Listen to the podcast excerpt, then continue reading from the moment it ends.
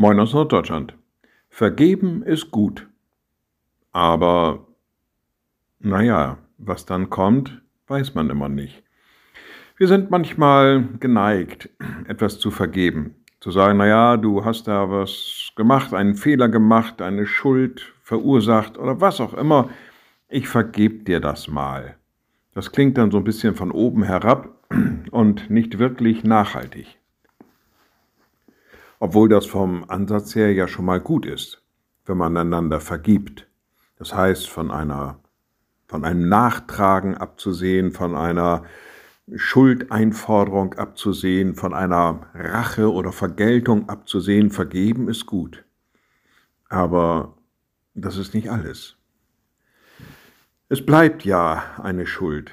Es bleibt ja das, was passiert ist. Es bleibt in Erinnerung. Wir als Menschen sind ja auch nicht in der Lage, aktiv etwas zu vergessen. Manchmal vergessen wir etwas von ganz alleine, weil wir halt nicht mehr dran denken. Aber in der Erinnerung schlummert es immer noch und kann bei jeder möglichen und unmöglichen Situation wieder hervorgerufen werden. Und dann hat sich's was mit der Vergebung. Mehr als Versöhnung ist das, was Gott kann. Gott kann aktiv vergessen. Ich werde, so sagt er an einer Stelle, der Schuld oder der Sünden nicht mehr gedenken. Er denkt noch nicht mal mehr dran. Von daher kann er mehr. Und so finden wir es auch im zweiten Brief an die Korinther, wo dann steht, Gott war in Christus und versöhnte die Welt mit ihm selber und rechnete ihnen ihre Sünden nicht zu und hat unter uns aufgerichtet das Wort von der Versöhnung. Versöhnung in diesem Zusammenhang heißt, Gott stellt den ursprünglichen Zustand wieder her. Den Zustand, der vor der Sünde war, der vor dem Vergehen war, der vor dem Fehler war, als wäre nie etwas geschehen.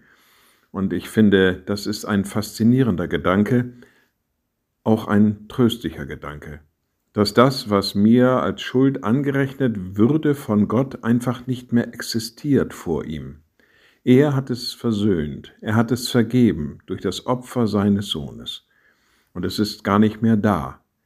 Ich finde das tröstlich. Und von daher muss man sagen, ja, vergeben ist gut. Aber Versöhnung, wie sie von Gott gewährt wird, ist viel mehr. Liebe Schwestern und Brüder, ich lade Sie ein zu einem kurzen Gebet und anschließend zu einem gemeinsamen Vater unser. Ein mächtiger Gott, guter himmlischer Vater, in deinem Sohn bist du in diese Welt gekommen. Du hast uns mit dir versöhnt. Vor dir existiert unsere Schuld, vor dir existiert unsere Sünde überhaupt nicht mehr. Wir danken dir für deine Gnade und deine Barmherzigkeit. Und wir beten gemeinsam, unser Vater im Himmel, dein Name werde geheiligt, dein Reich komme, dein Wille geschehe wie im Himmel, so auf Erden.